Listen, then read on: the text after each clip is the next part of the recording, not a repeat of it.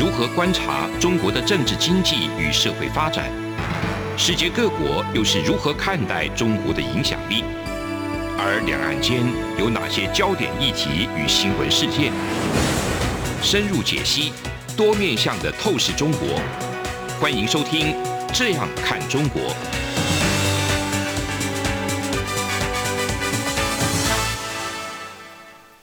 各位听众您好，我是主持人张振林。您现在收听的是中央广播电台《这样看中国》节目，张正霖时间。今天我们节目要谈的一个主题是这个狼的下场都不太好啊。我们为什么讲狼呢？啊，那个中国这个战狼外交哈，就是说他们最近一些驻美啦或驻英的一些大使哦，都出了一些乱哈。所以这个战狼外交到底在中国来讲的话，在国际社会来讲的话，它到底能够撑多久？哈，这个是一个很大的一个问号。好，我们谈一下这个新闻的一个事件的一个背景啊，就是说最近英国的国会啊，在九月中的时候哈，他们就做了一个决定啊，就是说，因为中国有制裁部分的英国的一些议员嘛，所以他们就用这个当理由来讲说，所以他们不同意哈，在国会大厦举办任何有这个可以让中国大使参加的一个活动，等于是说。你中国的大使在英国国会里头是被限缩的，或者说被拒绝往来的一个状态之下啊，这在外交事件来讲，或者说外交领域来讲的话，其实是一个很重要也很没有光彩的一个事件哈，一个一个状态。那中国跟英国的国会会为什么外交上的一个互相的一些攻防会进行到这种程度，也是相当令人压抑的一个状态哈。那另外一个讲到美国的部分，就是说。本来这个驻美大使这个秦刚嘛哈，嗯，他们因为背景上面是有这个呃习近平的亲信的一些色彩啊，所以原本以为说，那中国派了秦刚过去接了驻美大使，那会不会让中国跟美国的关系起码表象上面哈，在外交领域上面，呃，你讲外交礼节也好，会有比较和缓的一个状态来呈现出来。结果之前就传出一个消息，就是说，在一个闭门会议啊，专家一起参与的一些闭门会议上面，那秦刚就一个一副这个不可一世的大国教训小孩子一样，就是说，就是说在跟现场的一些专家讲说，如果你没办法改变中美双边关系哦，那就闭嘴。哦，那连闭嘴这两个字都讲出来，这个其实是相当的不礼貌哦，也相当自傲。就相当失职失责的一个状况啊，就是说，所以这个跟之前习近平一直在讲什么要可爱啊、那个可信啊、可敬啊的中国形象，完全是一个颠覆的一个状态。那中国的一个战狼到底是什么样的一个养成，或者什么样的一个态度啊，让他们的？呃，之前你说呃，网络上的一些网军小粉红，那也就罢了。那有一些呃，网络上的一些战略或策略的应用，那但是在外交上面这么一个正式场合，或者说一个管道状态下面，他们还是呈现出这样子，跟一个小粉红、小战狼一样的一个呃狰狞面貌如出一辙。这到底是出了一个什么问题？请一下苏老师帮我们做一个分析。林哥，我是这样观察后，就是我们常讲外交是内政的延长，嗯啊，所以我们帮呃中共把把脉，就是他外交出的状况，其实就是内政的那个哦，就是脉络不佳了，脉象不佳。嗯，简单讲，嗯，他这些外交官，包括秦刚在内的，他现在在做的是内交，不是外交，嗯、也就是。他是在向内表忠，是、哦，比如说今年三月，美国跟中国在阿拉斯加的会谈，是，哦，杨洁篪就是中共中央的这个外事办的那个、呃、主要负责人，嗯、哦，他跟外交部长王毅去阿拉斯加，结果变成是在训话，就是对美国的国务卿布林肯等等等等的训话，而且透过媒体故意那个就是。向外放送，嗯，这个情形很很清楚了，就是杨洁篪其实本来在西方国家外交圈的评价不错，温文儒雅的绅士，是。啊，英文非常的道地啊，结果突然变成另外一个人，嗯，那为什么？当然就是他在对内表忠，嗯，哦，这是中共目前他整个国际情势上一个最大的一个根本的问题。根本就已经不是在做外交了，整个都是内交部，整个解放军对外的做法 也是在做内部的那个宣传。对，哦，所以才会说，嗯，中共他目前面对的情势，我的评估就是一种新的文革。嗯。哦那内部他现在在清算啊，就是所谓的这种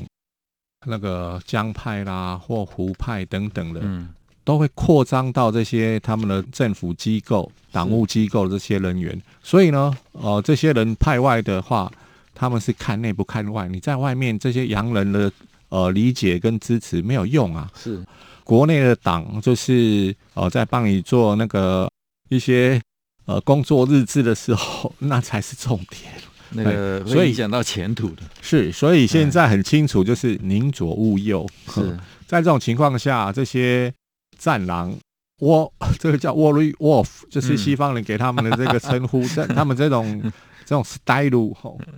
用用日文讲是 style 吗？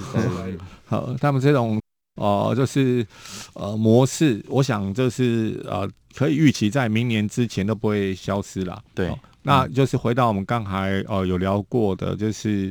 北京真的很可惜，他现在是自己挖洞自己跳，等于是他在帮台湾宣传，他越是战狼，越是去惩罚什么，哎呀要报复那个欧盟。欧洲议会的那个议员哦，就是欧洲议会决定那个制裁那个新疆的人权问题，中共相关负责的官员等等的，所以他们也也封锁欧洲议员等等等等的。那这基本上就是在偷换一个概念啊！中中国共产党最会的就是偷换概念，不管他加入 CPTPP 啦，或他所谓的什么一中原则啦，一中原则以前我们有在这里解释过哦，在。中国共产党他对国际讲 One China，可是在在中文的世界变成一个中共原则，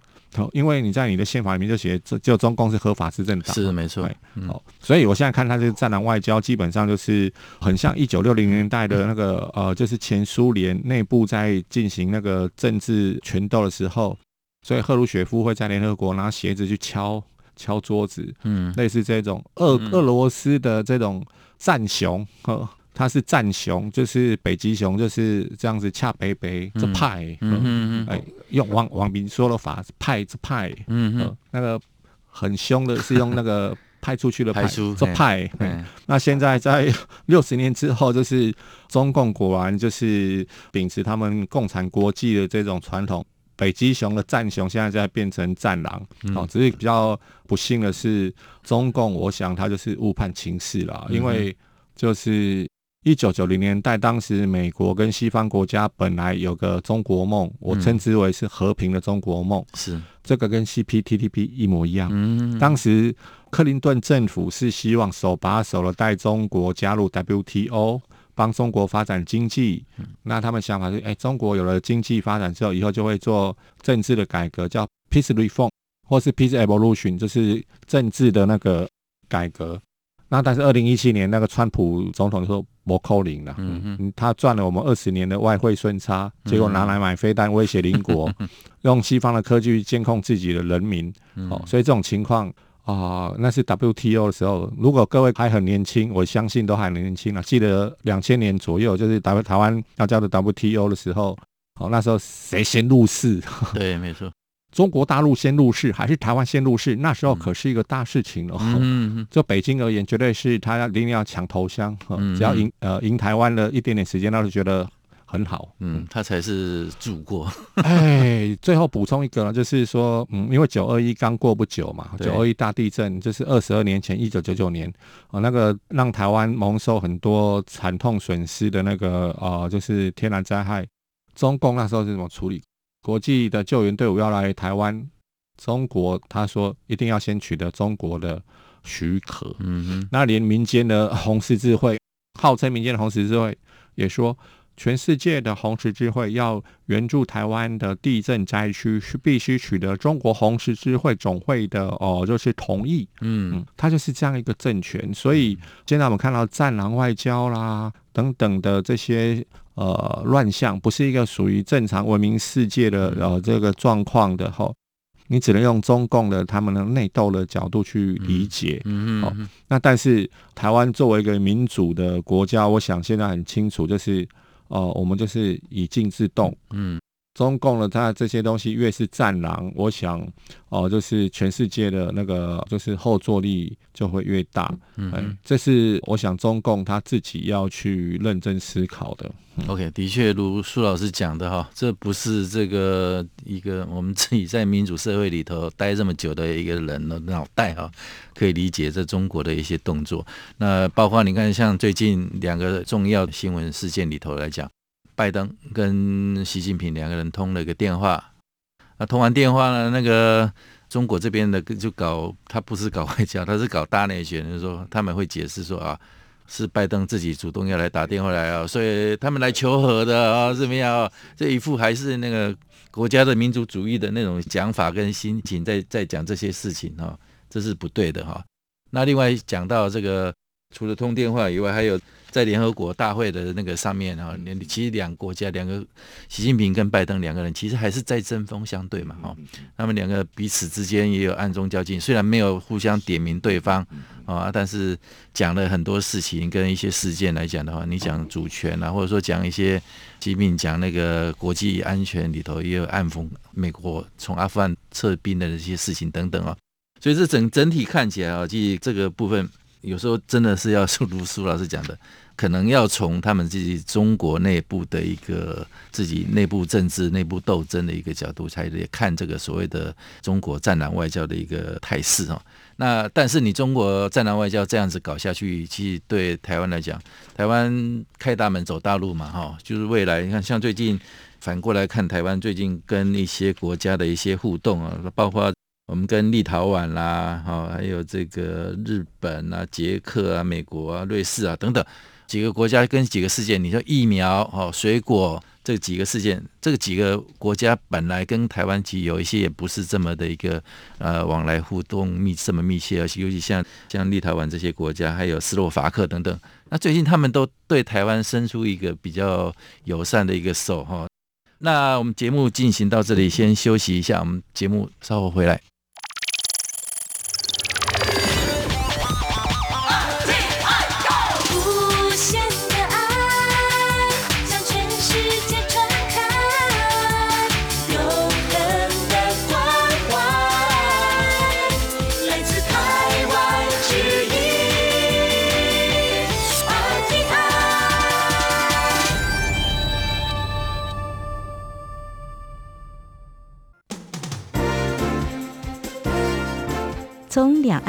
国际、历史文化与财经等角度透视中国的《这样看中国》节目，每周一到周五晚间九点三十分到十点在中央广播电台播出。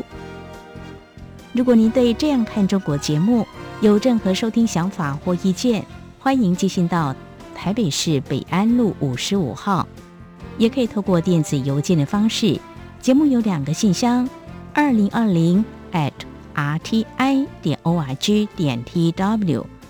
或是二零二零零二零三 n e w s at gmail dot com。再次谢谢听众朋友们的收听与支持，请持续锁定每周一到周五晚间九点三十分到十点播出的《这样看中国》节目。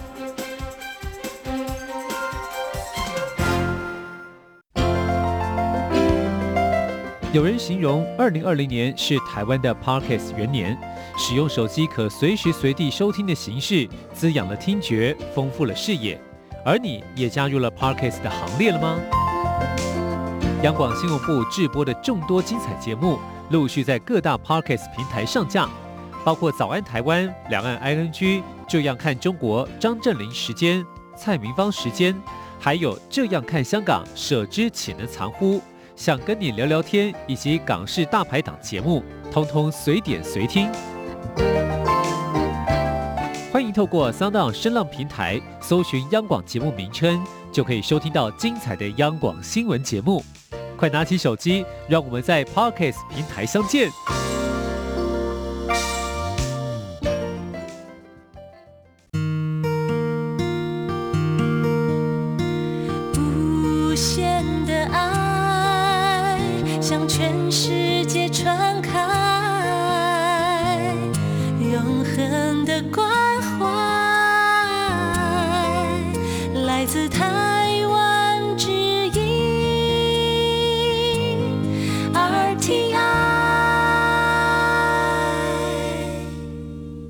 听众您好，我是主持人张振林。您现在收听的是中央广播电台《这样看中国》节目，张振林时间。我们接下来继续讨论一下啊，跟中国有关的一些国际情势哈。那刚刚提到中国跟这个英美哈这个大使发生了一些纷争哈，这是一个外交上的一个事件。那事实上，其实以美国为首了哈，就是说。对中国这个区域安全，或者说整个印太地区的一个部署等等哈，他们最近其实也有一些新的一些动作哈。那我们比较关注到一个组织、一个联盟的一个产生，就是说美国、英国跟澳洲最近新倡议的一个叫阿克斯的的一个联盟哈，就是说他们未来将在这个所谓的十八个月内这么不算长的一个时间里面呢。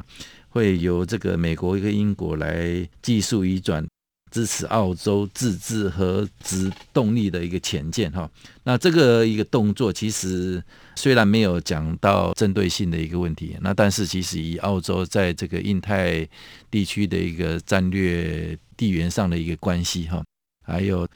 增强这个澳洲军事设备的一个意义在里面哈，就是说这当中可能大家还是会看到说这个里面。剑指中国的那个成分跟意味也是相当的一个浓厚。那这部分，这个陈老师有相当的一个研究，你不能帮我们分析一下？哦，我想这个九月十五号呢，那这个美国、英国、澳洲的元首呢，在视讯会议里面正式组成一个新的这个安全倡议，就是 AUKUS。嗯，那其实呢，这里面最重要的是说，这个要展开所谓的跟英美要跟澳洲建造八艘这个核动力潜艇。然后里面最重要是要配置所谓的战斧巡弋飞弹。嗯哼，那这巡弋飞弹是有潜射型的，就是诶可能会射程在一千五百公里。嗯，哦，那这个是对中国也是非常具有这个所谓的呃威慑效果，哦，所以才引起那么大的注意。嗯、那当然，他们之所以这样联盟呢，是因为因应这个中国呢，就作为一个这个海权的一个扩张。嗯，他们作为一个有效的反制。那这个自然而然的呢，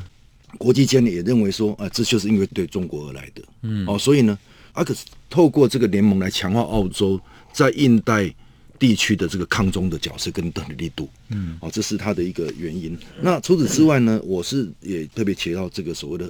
潜艇这个部分，嗯，那潜艇呢，其实传统的它传统式的柴油，它可能在这个水面的前行最多只有十二小时，对，那它要浮出水面呢，来进行充电十二个小时，那这个当然。形成这个行动会被暴露，对，因为之所以潜舰是让他觉得说要隐秘，嗯，对，才能说这个神出魔鬼处，能够马上有这做一些有效的一个这个攻击，嗯，但是那个如果说这个核潜艇呢，它燃料呢可以运行十到三十年，嗯，然后呢一次在水在水底呢，大概可以两到三个月不出这个水面。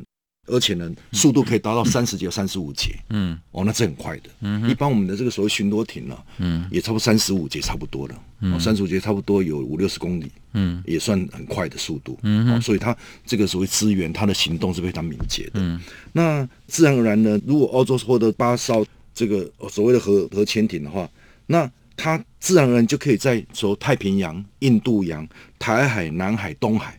哦，就发挥重要的功能。而且是抑制中国，所以呢，因此中国原来他是企图在所谓的透过这所谓的他的这个海洋的建设、海军的建设，包括潜艇、航母的建设呢，想要在这个所谓的三海两洋呢称霸的局面将面临的变数。那除此之外呢，这为什么这个澳洲呢会成为现在的一个国防战略中心？因为呢，其实现在就美国的战略而言的话，它其实在东海。在东边是有日本，嗯哼，有日本这一块是哦，尤其他的这个所谓第七舰队在那里，嗯。至于在这个所谓的 EDD 岛链的终端台湾，嗯，台湾有这么好的一个战略的所谓位置。然后在南部呢，可能在南海，而且到第二岛链，第一岛链、第二岛链就缺乏了一个有力的一个海上的屏障。那澳洲是最好的一个角色，嗯哼，哦，因为就澳洲认为而言的话，其实澳洲他也担心自己啊，其实很多事情。其实每个国家的利益，但是你一旦这个国家利益被像中国所压制、所控制之后，他自然他就会出来做一个自卫性的。嗯、那澳洲当然乐观其成啊。嗯、如果说我今天再不出声，可能下一个就是他，嗯，对吧？所以他愿意来担任这个守卫的工作。是，所以自然而然的呢，这是澳洲的角色。那美国他盘算也很清楚，他就是之前就所用用冷战时期，就是用所谓的军备的竞赛，嗯，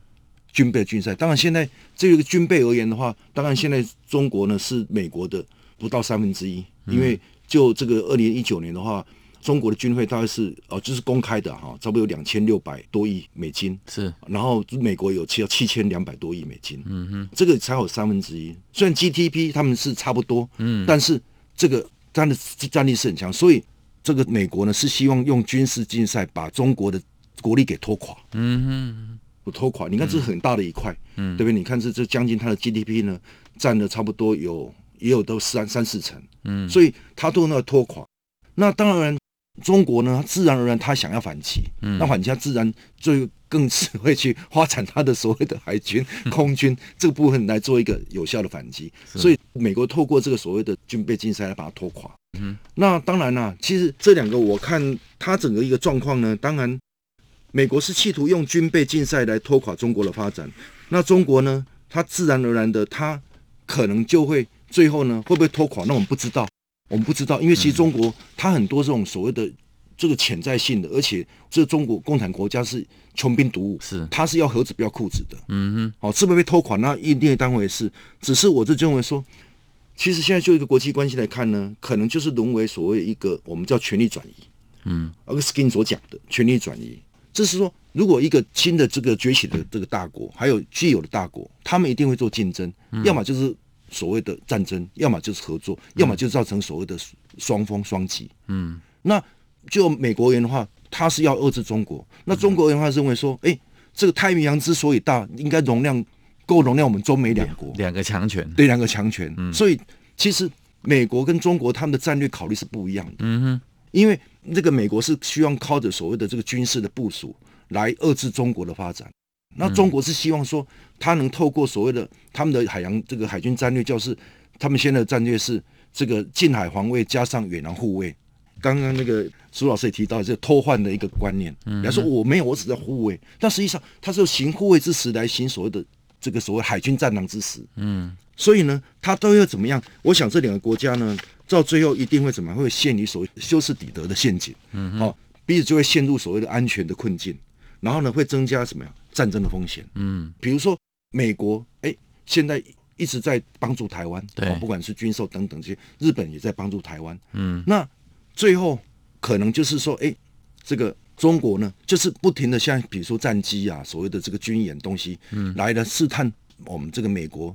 跟日本来发挥台湾的决心。嗯，一旦他认为说，哎，这个美国呢，他可能就是只是叫叫而已，只是威吓而已，嗯、而不是不会参与行动。就会说，我们经常担心的是不会重演所谓的阿富汗，嗯，阿富汗这个这个所谓的塔利班政权一样，嗯，反正呢，我就是你一撤，然后我就进来，进来之后，然后呢，就逼迫美国必须要承认新政权，嗯哼，哦，这是我们要防范的这一点。所以，就台湾而言呢，面临这种这个局面呢，其实我们要更坚定的反共。嗯，我认为啊，嗯，我想反共是我们现在其实如果要台湾的。就追求他的这个长治久安，除非中共的政权改变，嗯哼，但是我觉得改变呢也很困难，嗯，好，就是中国这种所谓他这么战狼外交，他其实说一套是做一套，嗯，所以不管怎么样，我觉得就我们台湾呐，不管是什么议题都一样，其实应该全民团结的，嗯哼，哦，学这个共识，就是在刚刚苏老师讲的，就一个民主科学的机制机制下呢，有一个共识，而不是说，哎，每一个人。是认为说他有自己的政治立场，嗯，那就产生就是所谓的非理性或是非科学、非民主的一个观念，嗯、或者是一个行为出来。OK，台湾之生存之道。对，那其实讲到这个，除了 AUKUS 这个部分的一个新的一个结盟以外，大概之前我们也看到说，因为台湾申请加入这个 CPTPP 哈这个组织，嗯、结果申请递出去以后，隔天了哈。隔天，中国的那个一些军旗老台，或者在台海空域附近的一个干扰，就多达这个二十四架次，啊，就包括歼十九几个运八几个机种都来，但是他们也不完全是在这个针对我们的航空识别区这个西南空域这部分啊，有一些他们那个干扰的那个，或者说他们航向的一个飞行是拉的比较远。哦，就直接深入到这个南海更远的一个地方去哈，所以这可能也相当程度也有一些地域啊，印太地区的一个地域安全，或者说一些军事的一些部署，或者说一些演训等等哈的一些意意义在里头。那苏老师，你这边是怎么看这个阿克斯的这个部分？我想 AUKUS 那就是，嗯，应该说是让英泰区域的整个架构变成三四五为主了。嗯，三就是这个新的 AUKUS 哈，那四就是 QUAD，就是在谈的那个四方安全的会谈，美日印澳。嗯，五呢就是英国既有的那个五国，就是协防的那个呃防卫协定。那是英国为主，加上澳洲、纽西兰、新加坡跟马来西亚，都都是大英国协的自己的兄弟。嗯哼，所以现在等于是这种是一个三明治的安全结构，不直接呃说是台湾，但是就是为了台湾。是，我们可以看一个指标，就是澳洲跟日本在今年六月九号举办的那个二加二会谈，就是外交跟国防部长会谈，嗯，也史无前例的把台海安全跟和平放进去。是。那英国的海军参谋长拉达金接受访问的时候，他也呃直接就说台湾的安全是非常重要的。嗯哼，所以这些都已经是对中共送出一个很很清晰的讯号了，除非他听不懂。嗯，那在台湾的这西南空域的部分，其实不是空中的问题，是水下的问题。嗯嗯，呃，就是从西南空域到巴士海峡这个走廊，到东边的菲律宾海，这就是为什么。哦、呃，就是美军的反潜机也喜欢在这里活动原因。嗯、我只要卫星看到你中国的潜舰在三亚那边不见了，是我就要去点名找人，就要找出来你在哪里。嗯，因为这是从冷战以来的那个，就是一个核安全的一个必要的程序。我们看很多电影，就是在北冰洋那个美国的潜舰去追俄国的潜舰，永远在在它后面、嗯嗯、跟着。那我只要听到你的舱盖打开注水。嗯就表示你要发射飞弹了，嗯、这时候后面跟监的前舰的舰长压力就会非常大。嗯哼，要不要把它击沉？嗯哼，否则他的飞弹可能是对我的那个国家第一级。对，那这个同样逻辑现在放在太平洋也是这样子。嗯，所以很清楚了，这个奥克斯他呃为什么要呃就是协助澳洲快速发展这个核动力潜舰，就是这样协助去盯着中共未来的这些水下舰队，嗯、特别是战略核潜舰。嗯。呃，以美国为首了哈，就说这个对中国的一些，刚那个陈老师也有讲到，说想用军备竞赛来拖垮它，但是有时候不见得是要意思要拖垮它，但是也会呃，美国也会结合这些周边国家，用各方的一些资源哦，然后集大成来跟中国做一个竞争了啊。那当然，中国未来如果一些体制有改变。当然不会发生这些事情哦，那我们期待看有没有那个那么快的有那一天呢？OK，好，非常感谢两位的一个分享。那以上是今天的中央广播电台《这样看中国》节目，谢谢。从两岸、国际、历史文化与财经等角度透视中国的《这样看中国》节目，每周一到周五晚间九点三十分到十点。在中央广播电台播出。如果您对这样看中国节目有任何收听想法或意见，欢迎寄信到台北市北安路五十五号，也可以透过电子邮件的方式。节目有两个信箱：二零二零 at rti 点 org 点 tw，或是二零二零零二零三 news at gmail.com。